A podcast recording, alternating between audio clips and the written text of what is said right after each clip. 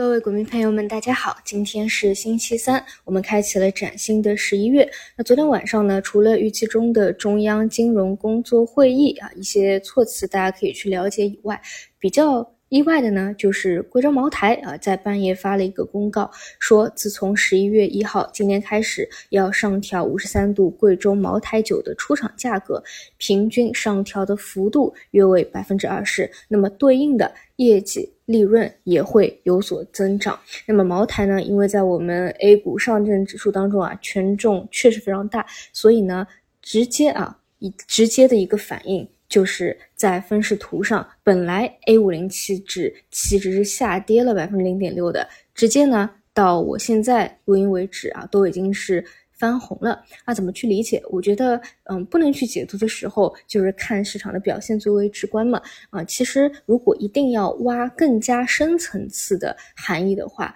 也可以这样去理解，就是贵州茅台啊，作为我们。A 股上可以说是最有价值的上市公司之一。如果说它为代表，还能够体现出自己是有继续增长利润的一个空间的，那大家想一下，是不是意味着还有批量的啊中特估啊这些低估的公司、价值类的公司，或者说已经从二一年二月份甚至更早期调整了？三年啊，或者接近三年的公司，其实他们在泡沫挤掉以后，现在的估值位置啊，如果还有盈利增速的话，其实是可以让大家去做多的。啊，这个就是如果一定要去解读啊，还有什么除了贵州茅台以外的生意的话，就是这样去解读。那么客观来讲呢，我觉得十一月份应该是更加侧重于交易啊。为什么这么说？因为之前的那么多的政策，它总归是有量变导致质变的一天的。那么最近的中美关系也好啊，还有美债利率也好啊，其实。很多的因素都是在，确实是在变好，嗯，而且呢，三季报的利空也过去了啊。如果说大家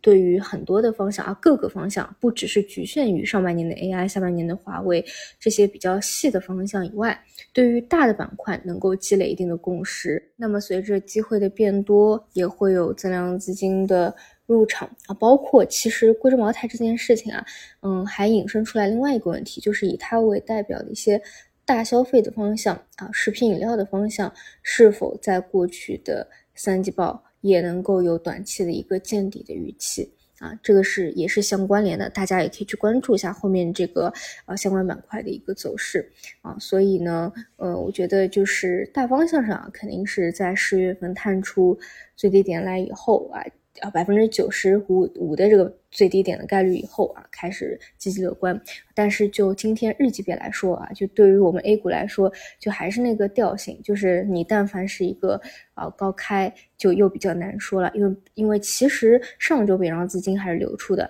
昨天呢也是流出啊。虽然第一次的回调它有支撑，但是并不代表第二次再叠加北上资金如果还要卖的话，它能够撑得住。也就是说，呃，短期日级别。出现两到三天调整，我觉得都是特别正常的啊，只是说你自己去想清楚是风险还是机会的一个问题就好了。但是日级别啊，但凡出现这种啊，尤其是茅台这个事情啊，一个高开，你还是得注意一下，注意一下呃，开盘前十五分钟啊，北向的一个流向啊的问题啊，然后注意好把握这个节奏。另外呢，就是题材方向啊，我个人不是说之前只看卫星通信嘛，那么嗯，之前那个呃一披露业。业绩的表现比较好以后啊，其实昨天表现的就比较拉垮了啊，包括整个半导体、消费电子都比较拉垮。但本身呢，这个趋势慢慢从底部起来啊，其实是这两天应该是可以去看有没有回流的一个预期在的。但如果说回流的力度，比如说卫星互联网回流的力度特别弱，也是得去考虑一下要不要先暂时撤出的。那总之呢，就是尊重市场的反馈，看